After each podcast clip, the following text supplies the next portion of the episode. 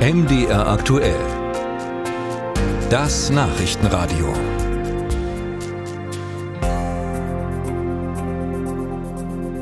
Der Krieg im Nahen Osten hat die alten Wunden wieder aufbrechen lassen, so sie denn überhaupt jemals verheilt waren. Der Konflikt zwischen Israel und den Palästinensern spiegelt sich zum Beispiel auch in den Demonstrationen wider, die es in diesen Tagen in Deutschland gibt. Die einen verbünden sich mit den Palästinensern, die anderen stehen an der Seite Israels. Und jüdische Bürger erleben gerade wieder verstärkt antisemitische Beleidigungen und Übergriffe. Unser niederländischer Gastredakteur Jeroen Dirks hat sich ein Bild gemacht. Antisemitismus gab es schon immer in Deutschland. Aber seit dem Angriff der Hamas leben die Judinnen und Juden in Angst, betont Thomas Feist, Beauftragter für jüdisches Leben in Sachsen. Also das Erschreckende ist, dass äh, Antisemitismus jetzt öffentlich wesentlich stärker nach außen getragen wird von Unterstützern der Terroraktionen der Hamas. Und das sorgt natürlich bei den jüdischen Gemeinden für eine sehr große Unsicherheit. Feist bezieht sich auf Parolen, die bei Demonstrationen von Hamas-Anhängern gerufen wurden.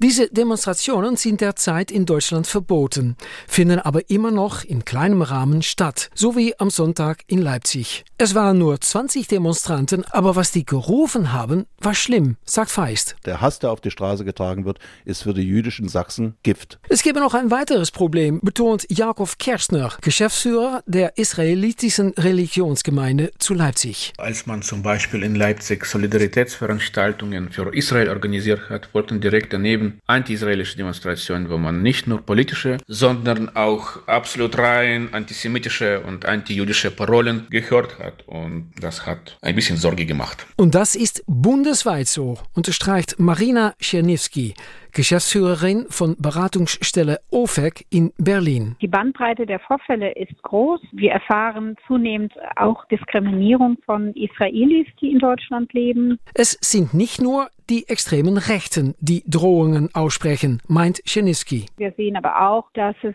zu Verbindungen kommt, die ideologisch eigentlich gar nicht so nahe liegen, im rechtspopulistischen Lager, rechtsextremen Lager, auch mit ähm, islamistischen äh, radikalen Bewegungen und Gruppen. Wir sehen da einfach grundsätzlich eine aufgeheizte Stimmung. Im Alltag heißt das für Judinnen und Juden, in die Synagoge oder die Schule geht es derzeit unter Polizeischutz. Währenddessen bereiteten sich Lehrerinnen und Lehrer online auf die Fragen der Schüler vor. Der sächsische Beauftragte Feist sagt, sie könnten das Ermorden von unschuldigen Kindern durch die Hamas mit der deutschen Geschichte verknüpfen. Wir haben als Deutsche keine sehr ruhmreiche Vergangenheit, was die Ermordung von Kindern angeht in den Konzentrationslagern, weil ja dort nur die Leute überhaupt eine Überlebenschance hatten, die arbeitsfähig, die stark waren.